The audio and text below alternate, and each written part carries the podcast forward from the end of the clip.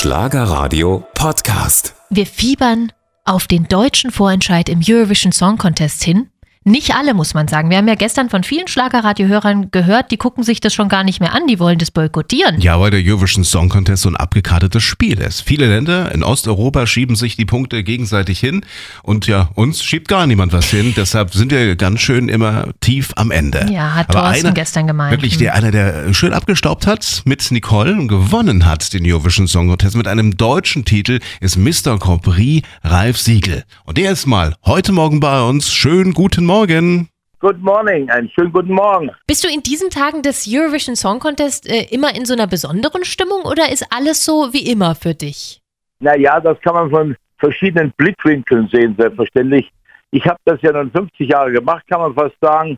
Seit 1974 mit Iron Shear, das erste Mal Platz 4, aber wurde Erster.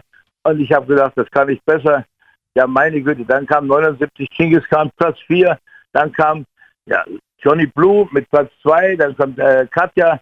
Also äh, und endlich natürlich der Sieg 19, 1982 mit Nicole. Es war eine spannende Zeit und äh, man kann sich gar nicht vorstellen, da war ich 37, jetzt bin ich 76. Die Zeit vergeht wie im Flug. Das ist unglaublich. Und die Eurovision hat mich natürlich immer wieder gepackt. Nochmal Platz 2 dann äh, mit Wind, was die Sonne in dein Herz und dann nochmal zweimal Platz 3. Ja, ja, das waren die guten alten Zeiten. Mittlerweile ist der ESC ja so ein bisschen eingestaubt, ja. Wie beobachtest du denn das Ganze?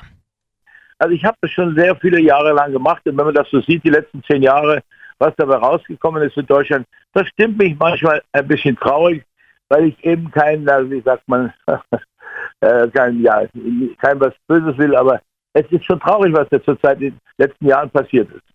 Heute Abend der deutsche Vorentscheid im ESC. Ralf, wir werden auch die nächsten Wochen noch mal ein bisschen dann beim Eurovision Song Contest mit dir quatschen. Vielen, vielen Dank für deine Zeit.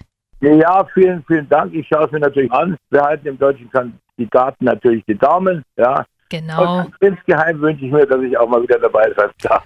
toi, toi, toi. Danke, danke, danke. Schlagerradio Podcast.